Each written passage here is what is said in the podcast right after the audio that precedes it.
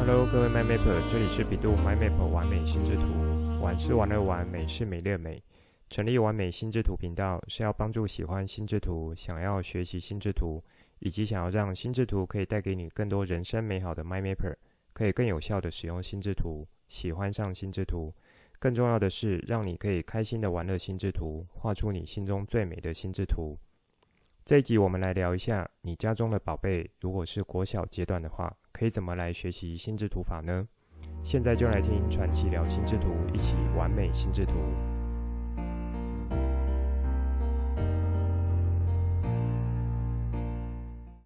今天上午有一堂线上分享课程，来的人算不少。但是也一样有和上次一样的状况，就是开始没多久就直接下线了。这一点我觉得很有趣，因为在报名资讯中我应该有写得蛮清楚，这次上课的主题内容还有方向。或许你是因为相关的主题有兴趣来上课，但是却可能在刚开始讲个几分钟，你就觉得和你的预期不同，然后就直接下线。我呢就不确定说你是怎么来判断，只有几分钟的时间就不符合你所期待的东西，所以这一点是我觉得蛮有趣的地方。不过另一方面也可能是免费课程的关系，就像我之前有分享的角度，因为是免费课程，所以或许对报名的人来说就可有可无。那么当课程那一天有其他事情的时候，这种免费课程似乎没有去上也不会有太大损失，所以呢，很自然就会把免费课程的重要性排在后面了。这里要和有一起完成课程的同学们说声感谢，谢谢你们来参加，一起做一些线上互动。课程中有和我做互动的同学，相信你不管原本是已经知道心智图，或是说已经有学过，或是说是第一次来学心智图，那么经过这次课程的互动。让你更加了解心智图的一些呃使用方面，以及呢应该要怎么用，而且可以把它用得更好。我想这是只有单纯来听课的同学是呃没有的一些收获。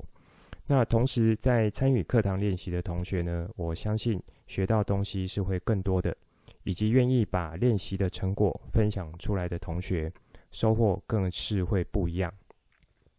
那在这里要先恭喜这些同学。至少你们在经过今天这一堂分享课的时候呢，观念上绝对会比大多数人对于心智图这种懵懵懂懂的想法会清楚的非常多。至少之后要使用的时候，会用比较正确的方式去使用。所谓正确的方式，就是你用出来的效果是会有的，否则就是和大家所看到的。一般的心智图，也就是我蛮常会称之为关系图，或是只是单纯的树状图，到底是不是真的心智图，你也无法分辨出来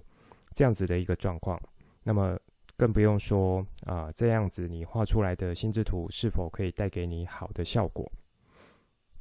好，那这是在节目一开始和大家分享一下今天上午线上课的状况。那么在此呢，也可以呼吁一下。呃，可以持续锁定完美心智图频道。不管你是初学者，还是已经有学过一阵子的 MyMapper，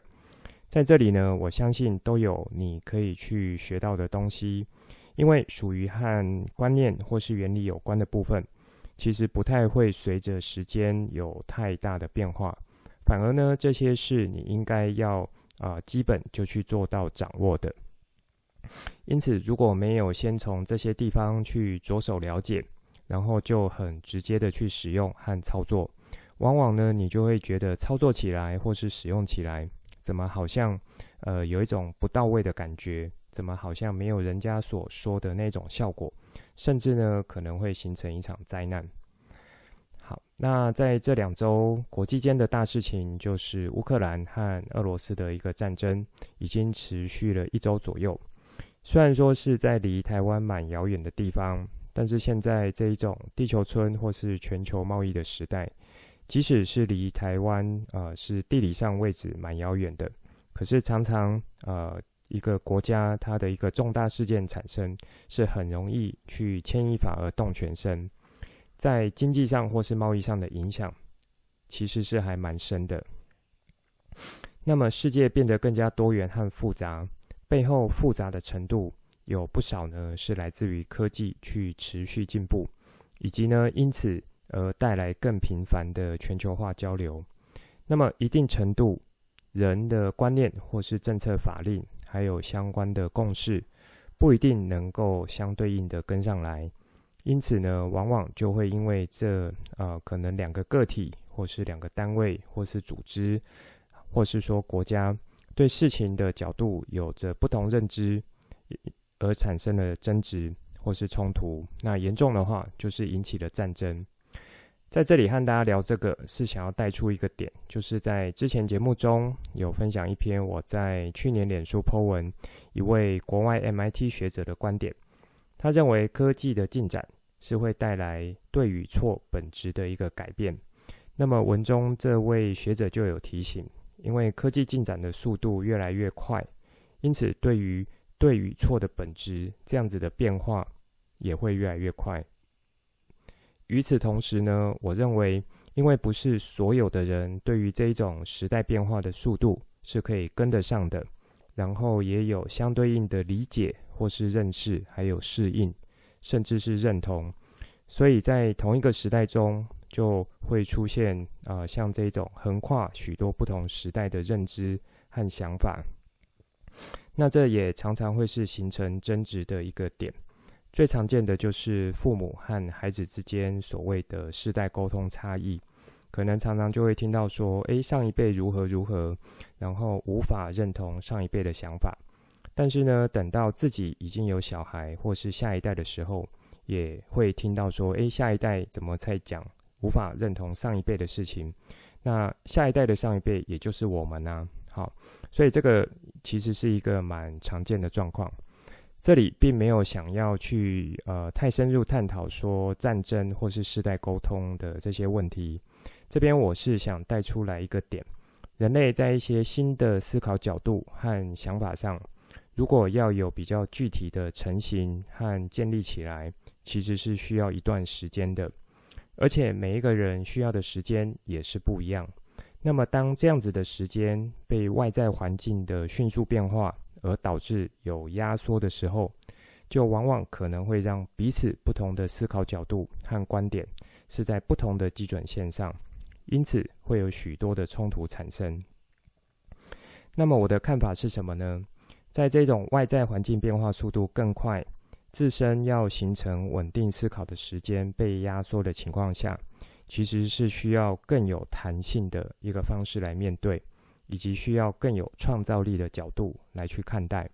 然后去产出更有智慧的方式来把这些问题去做解决。那么心智图法就是一种可以帮助你以一种很有结构、逻辑和系统的方式，帮助你进行思考训练，而且会是蛮有效率的工具，同时也可以维持住弹性。这其实也是我在这几年，呃，有观察一些环境的变迁，还有教育现场所看到的的一些状况。世界变得更加多元和复杂，这个改变的速度只会越来越快。那么表示未来所面临到一些未知的挑战是更加无法想象。这个时候，如果我们仍然是像以前一样，要先把所有的事情准备好，去准备好解决问题的答案。再去面对问题的话，其实是蛮不切实际的，而且呢，也会因此造成不少的冲撞或是冲突。反过来，应该要做的事情呢，就是去培养一种好的思考能力，还有创造能力，这个才会是核心。不管外在的这个环境如何变化，人类都可以保有一种从核心核心能力出发的一种应变之道，找出相对应的解决方式。或是创新的方法，那我想这个才会是面对未来这个世界，或是说孩子们必须要培养的一种基本的能力。所以综合起来，你也可以想成是，呃，从思考的角度下手，去培养好的思考习惯、好的思考能力，那么对应出来的也就会有好的创造能力。经我这么一说，有没有 MyMapper？会觉得说，这其实就是我在开播第一集就一直呼吁的部分。你应该要把心智图法不只是当成资料整理工具，而是要当成一个思考工具，并且要去融入到日常的思考活动中，这样子的概念。那么从上一周的主题开始，我是从学习者的角度来做一些规划和你们聊。如果是身为父母或是教育现场的老师，可以怎么来和呃你们有面临不同年纪的孩子去做一些引导，让他们来学习心智图法，或是说大人也可以一起来学习。上一集呢，我是从幼儿的角度出发。如果你身边正好有幼儿，或是说你的孩子是刚好跨过这个阶段。可以邀请你去仔细观察一下，孩子从这个阶段的一些学习还有发展的认知会是什么样的特性？是否有和我所说的蛮类似的？很喜欢去做一些重复的事情或是单调的事情。那么我们去借由这样子的学习特性，就可以来去设计对应的一些学习方式或是学习方法，也就是这样子呢，会有比较好的学习成效。好，从幼儿开始呢，进到下一个阶段就是国小了。那么进到国小阶段的时候，可以怎么来学习心智图法呢？在国小阶段，因为有横跨了六年的时间，在这一个阶段的孩子发展，我指的是学习上面的发展。实际上，如果以呃这些研究学龄孩童发展的定义而言，在国小阶段大致上会经过三个发展时期。好，这个没有呃非常的一定，但是也就和我们一般所认知的，像是低年级、中年级、高年级这样的分法是还蛮符合的。所以你要简单一点的去理解，也就可以用低年级、中年级、高年级这样的角度来去看待国小的孩子。那么知道这个阶段或是这个时期的一些发展有什么好处呢？因为这是一种从分类。的这个切入点，当知道孩子在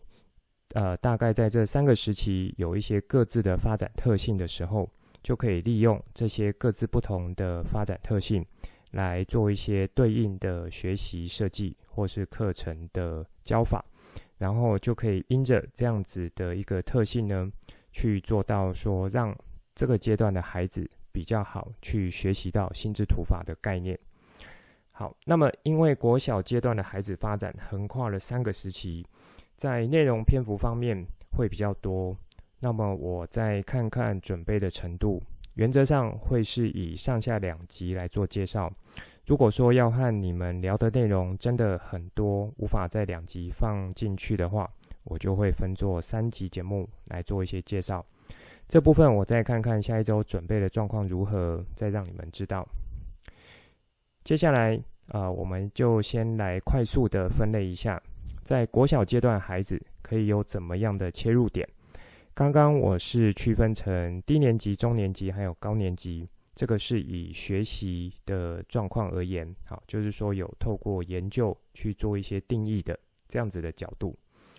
那么，如果你是老 MyMapper，应该知道我对于分类的看法会是什么。如果你是新加入的 MyMapper，可以再把之前啊的一些集数去听看看。在心智图法中，其实分类会是没有标准答案的，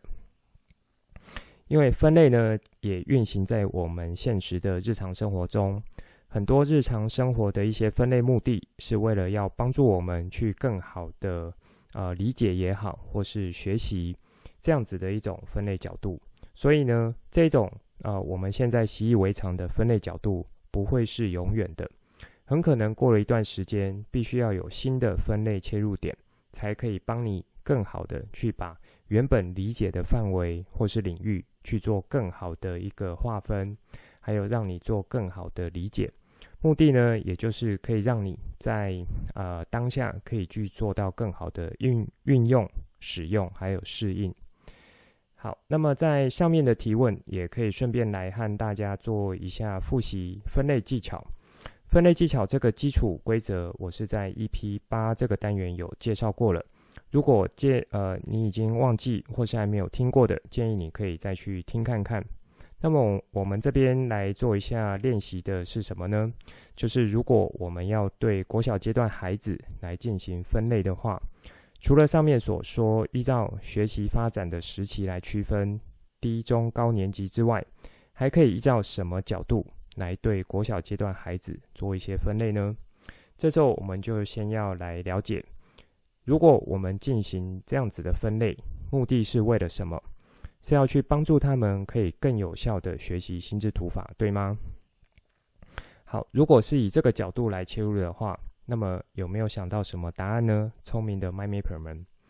其实以低中高年级这样子来做区分，从某一些教育现场的角度，已经有打破这样子的界限了。因为现在不少教育的机构，我指的是比较偏实验性质的教育机构，很多时候其实是把孩子去做混龄来进行学习的。因为混龄的学习反而会对孩子有一定程度的帮助。现在的教育角度呢，不再是单向的老师去传授知识给孩子，还包含说同才间或是说这个长幼间的一种学习刺激。啊、呃，互相的鼓励，或是说互相的纠错等等的各种面向。那甚至呢，可能会先由孩子去提出他想要学习的主题，然后老师来提供对应的资源。这样子，呃，我们也可以称作比较像翻转教室这样子的角度。因此，从这个角度来看的话，那么对国小阶段孩子的分类就不会只有单纯的低中高年级这个样子。你也可以从老师啊、出发，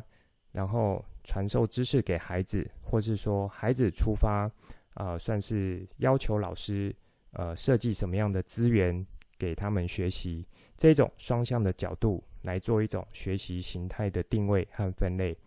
那么，当有这样子的分类角度，你要去提供对应的学习设计，就会比较适切了。好，这里呢，我就介绍了几种。这样子不同的分类角度，MyMapper 们还有想到什么吗？我这边还可以继续提供几个不一样的。如果以孩子为学习者中心的话，在国小阶段，孩子呢，很大程度其实是会受到呃学习教导者的影响。那么第一个受影响最大就是老师，另一个呢就是家长还有父母这样子的角色。第三个呢，就是同学或是同才的角色，而大体上来说，国小阶段的孩子可能是以老师这样子的比重是最高的，家长或父母的角色占比大概会是第二高。那第三种呢，就是比例稍微小一点的，大概就是同学的角色。这个会是我自己的观察。等到再更大一点的孩子。同学去影响，或是说会呃让学习者有这个教导的这种角色比例呢，就会提高。那么父母的角色就会稍微降低一点。再大一点的话，比如说到高中或是大学，所谓老师的角色呢，其实是已经横跨原本真正老师的这个角色。什么意思呢？就是可能书本也会是这个学生的老师，国外的学者。可能也会是这个老师，即使没有真正去上过他的课，自己的同学或是学长姐，可能也会是这个学生的老师。那当然就还包含原本的老师。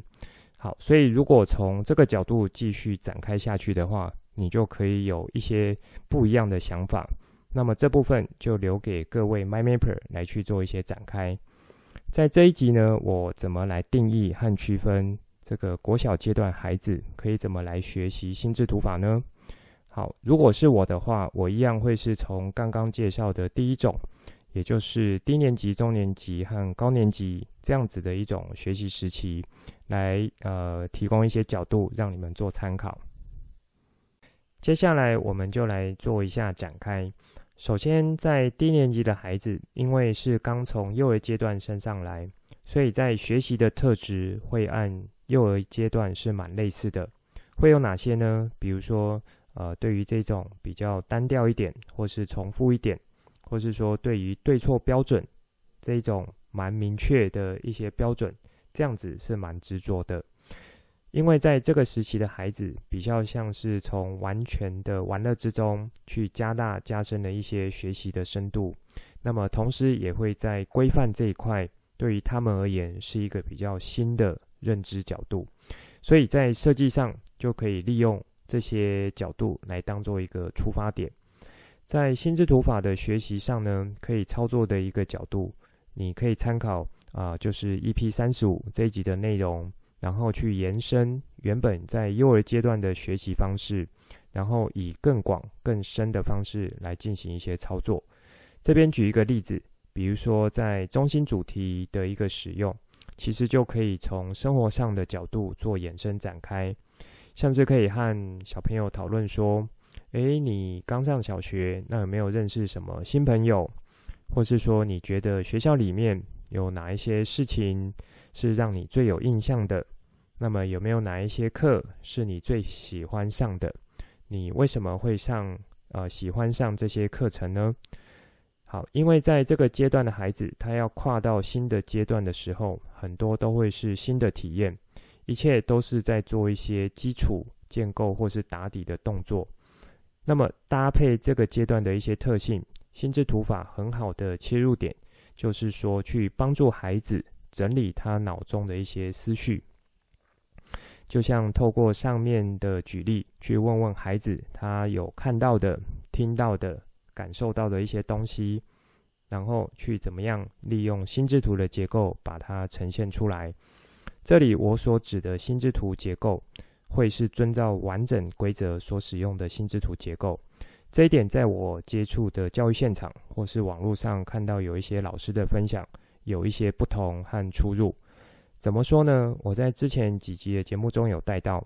目前心智图的发展有来到啊、另一个高峰。那么在很多书商其实是蛮贴心，会在教师手册的背后直接附上一幅课文的重点心智图。目的是方便老师在做教学的引导使用，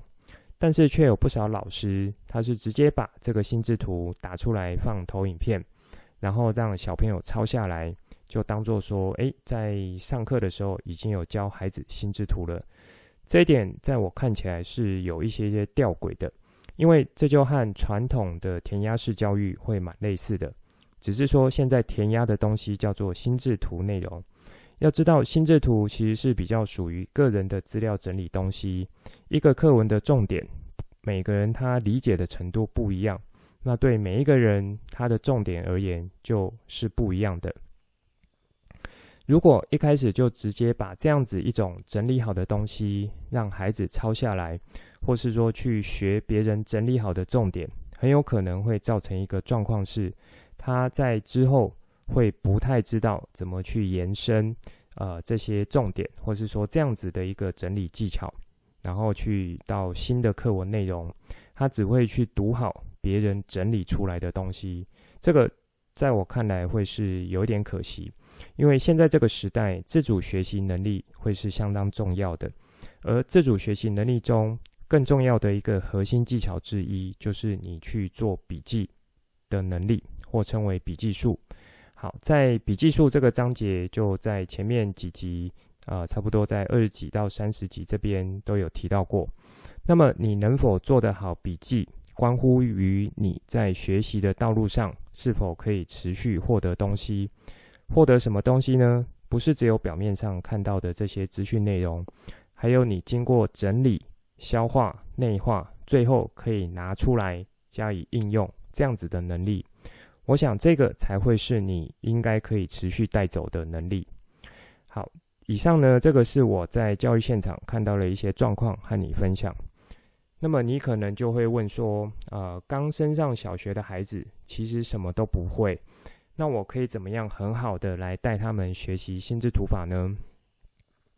其实就可以从我刚刚提的这几个角度来尝试切入练习，只是说在这边。呃，你必须要有一些算是从旁的协助，或是说外部的协助。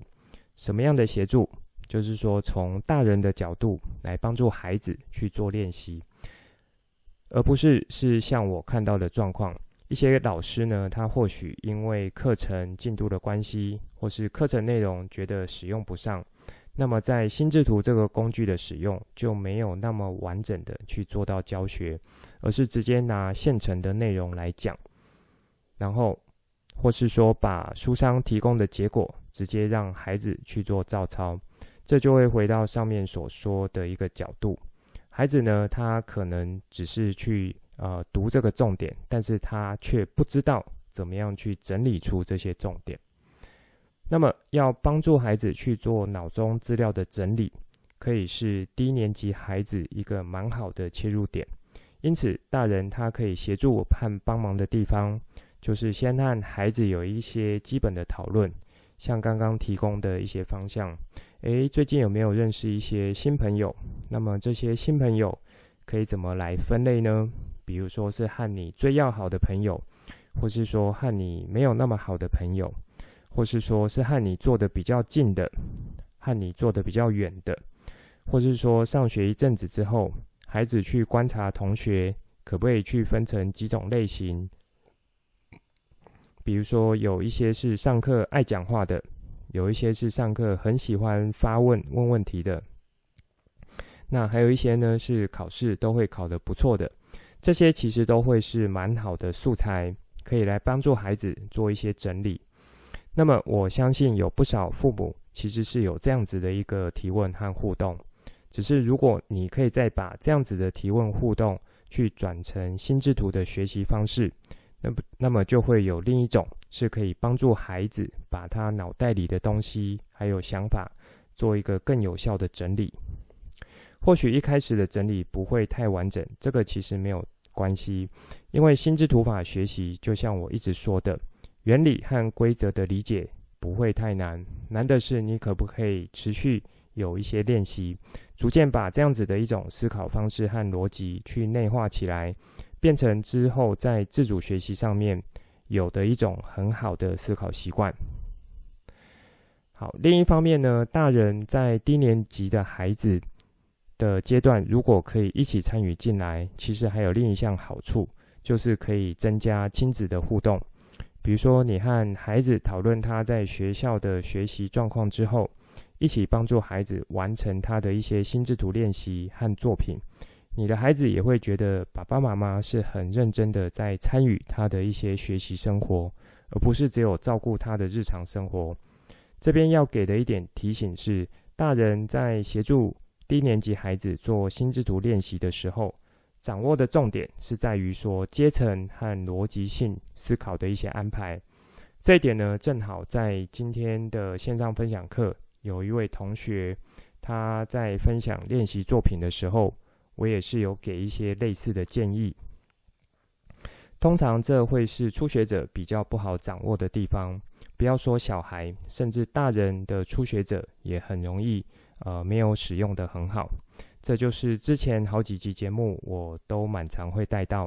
在手绘和软体去学新制度方面，一个蛮常见的迷思。初学者呢，我通常都会建议手绘的练习一定是要比较多的，而且是尽量从手绘去开始学习。软体虽然是很方便的使用，但是也因为太方便，所以在练习思考和逻辑这方面呢，帮助性没有到太大。而思考和逻辑结构的训练，如果没有扎实的话，就直接使用软体，会蛮容易形成一场灾难的。那么在小朋友这边，因为在逻辑上，呃，还有认知的结构上面，都还不是非常的完整，所以大人在协助孩子进行心智图练习的时候，从这个角度去呃帮助他们，会是很好的一种协助方式。那我们来举一个例子，比如说低年级的孩子要和他一起练习，他的学校老师介绍，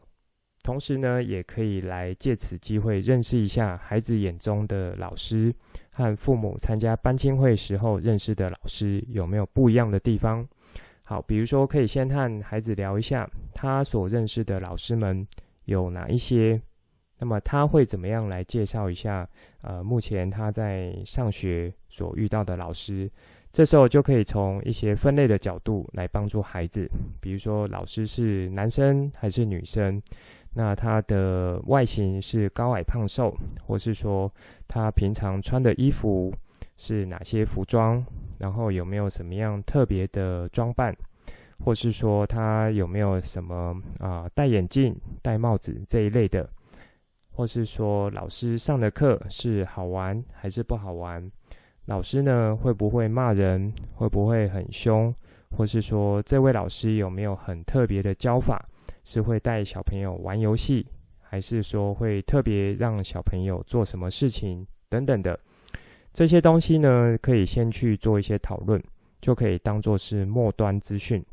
末端资讯在阶层思考这边会是很重要的一个元素。那么在阶层思考和分类技巧的基础中，呃，通常末端资讯是相对好掌握的，但是后续要怎么去做好分类，以及做更好的这个阶层安排，是需要有好的观察能力，还有逻辑能力的。因此，当和孩子去讨论出来这些末端资讯的时候，就可以来帮助孩子做下一步，进行一些整理，还有浓缩。好，在例如这些末端资讯呢，可以进行的分类，就是上面所说的这些末端资讯，可能我就可以分成啊、呃，老师的外表、老师的教学、老师的个性，还有老师的关心程度这几类型。这样子基本上就会先帮助孩子去帮忙做分类。当分类完成之后，就可以请孩子把刚刚讨论出来的末端资讯，可以怎么样放入哪一些分类项目中。同时呢，也可以请孩子试试看，可不可以用简单的几个字方式，或是单纯的图像表达方式，来去描述原本想要表达的东西，看看可不可以去使用这样子的角度来做呈现。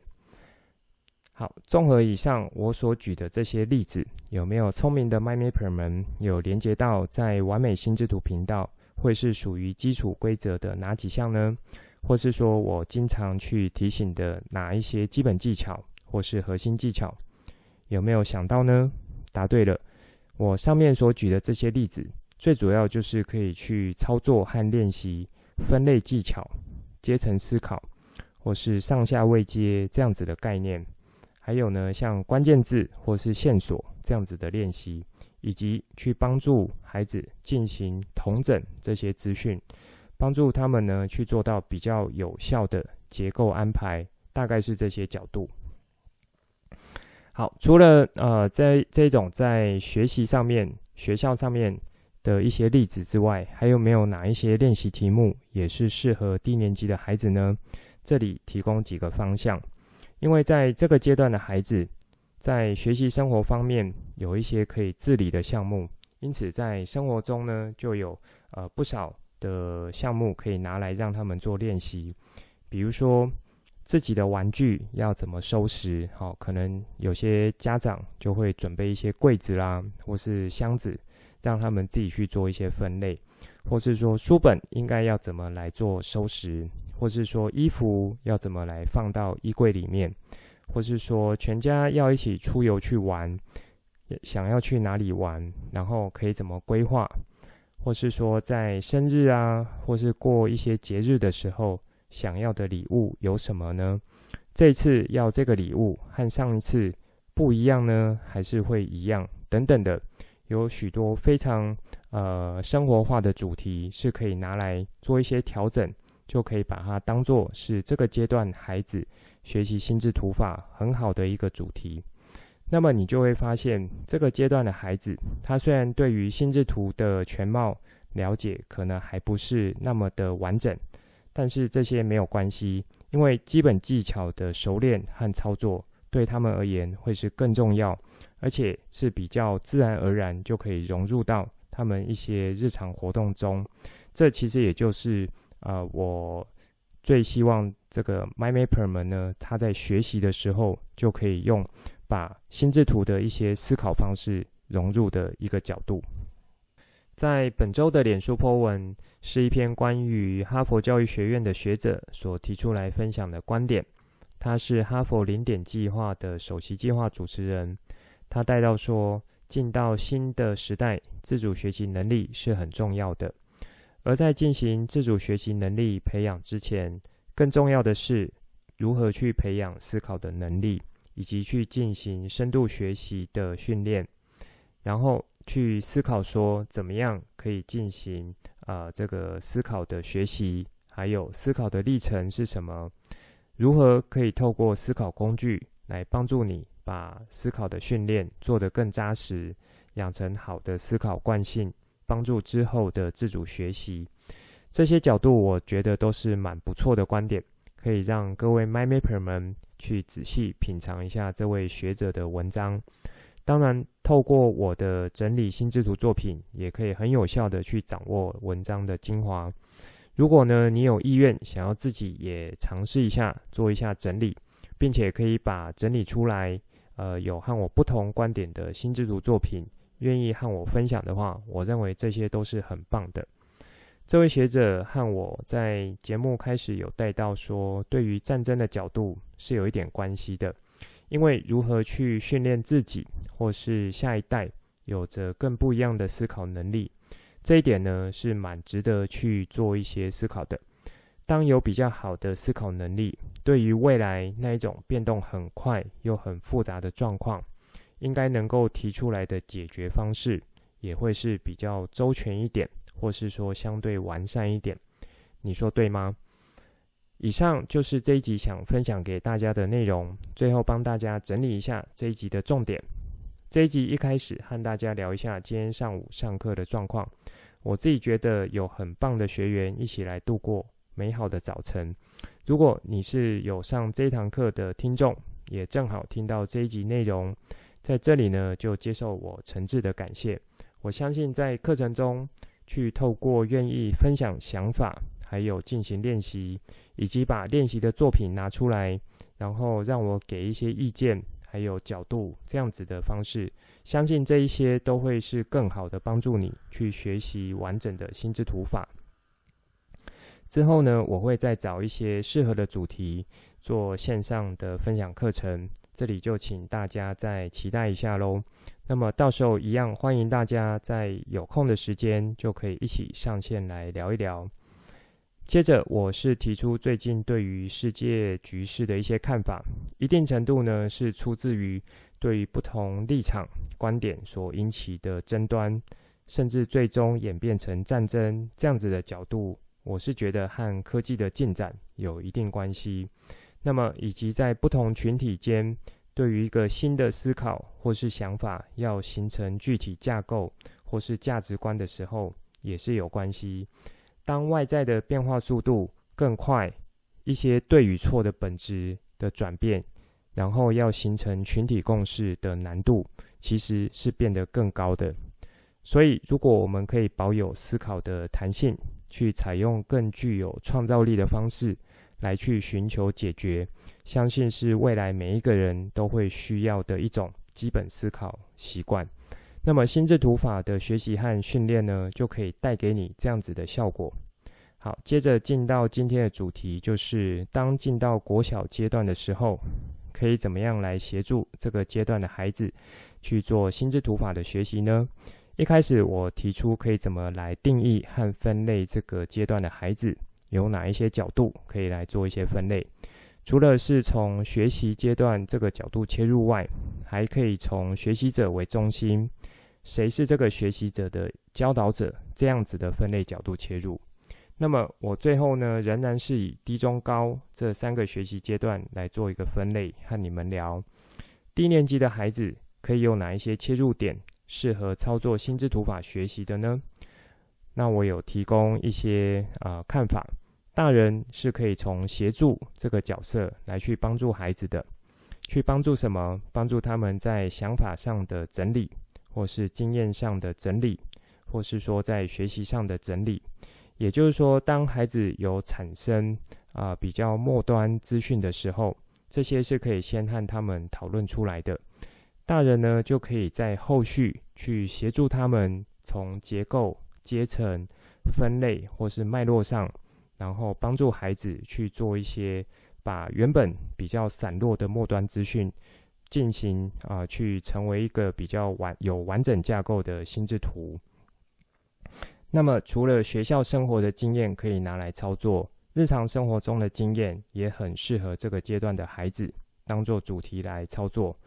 最后呢，则是带到这一周的脸书 po 文，是一位哈佛教育学院的学者提到，如果要进行自主学习能力的培养，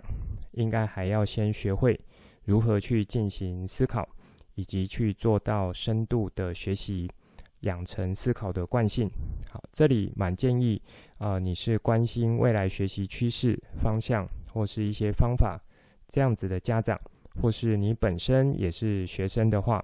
这些 MindMapper 们都可以去仔细品尝这一篇的文章，然后也同时可以看一下我的心智图作品。当然，你可以自己进行整理后，把你画好的心智图作品拿来和我分享，让我给你一些建议和角度的话，会是更好的。这一集的内容就先说到这里，之后再跟大家聊更多我对心智图的认识所产生的经验和想法来跟你分享，带你一起重新认识心智图，一起喜欢上心智图。希望你会喜欢今天的节目。本节目是由百度 MindMap 玩美心智图直播，我是传奇，也可以叫我 Coach。欢迎你听了之后有什么新的想法与角度，可以跟我互动，画出心智图或是留言来跟我分享。节目当中附上官网、脸书还有赖社群资料，以及这一集我想和你分享的心智图作品。欢迎随时透过这些地方来和我做互动。如果你也喜欢这个频道，觉得我分享的内容对你有帮助，也觉得对你的亲朋好友有帮助，记得帮我订阅、点爱心，把这个频道分享出去，邀请他们一起来享受心之图的美好。我们下次见，拜拜。